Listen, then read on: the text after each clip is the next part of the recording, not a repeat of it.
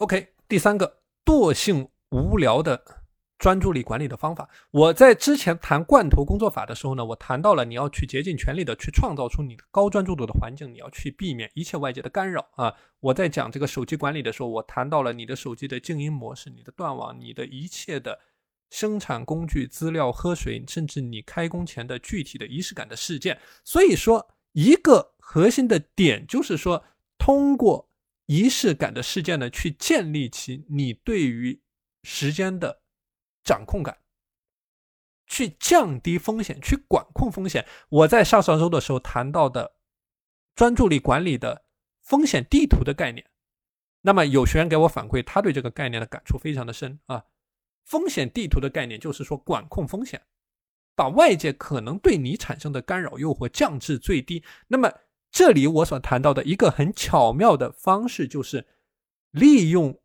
你的惰性，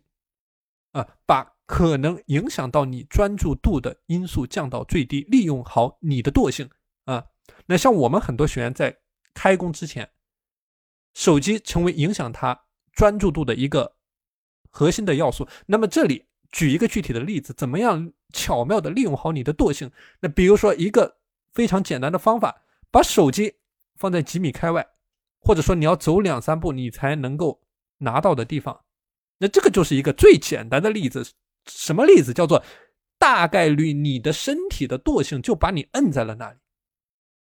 让你去获得这种专注心流的状态的概率能够稍微大一点，稍微提升百分之一。这个叫做去巧妙的利用惰性。当然，这样的。概念非常的多啊，刚才只是一个最简单的例子，包括我之前所谈到的，你的自律和你的专注力都是一种概率上的游戏。你是要去思考怎么样去提升你成功的概率。那么刚才我提到的，打造这种极致的自律环境也好，罐头的工作环境也好，惰性的利用也好，本质上都是去降低你专注这个动作的阻力。啊，那具体的方法非常的多啊。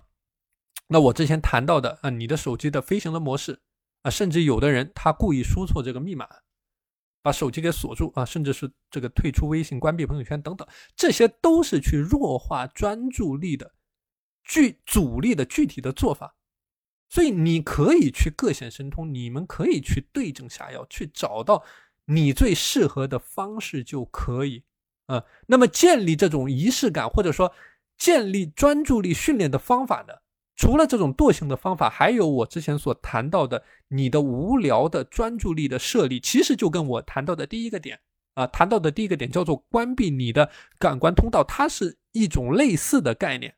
啊。通过无聊去训练你的专注力，那比如说你十五分钟的时间，你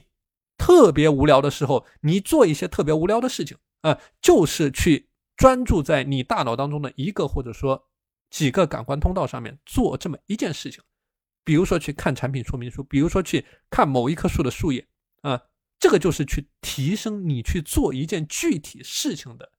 专注力的方式。啊，这个叫做一种无聊的训练法啊。所以这个是一些关于你专注力提升的具体的概念，可以是利用在你生活当中啊，可以结合着你的实际情况呢，在生活当中加以运用。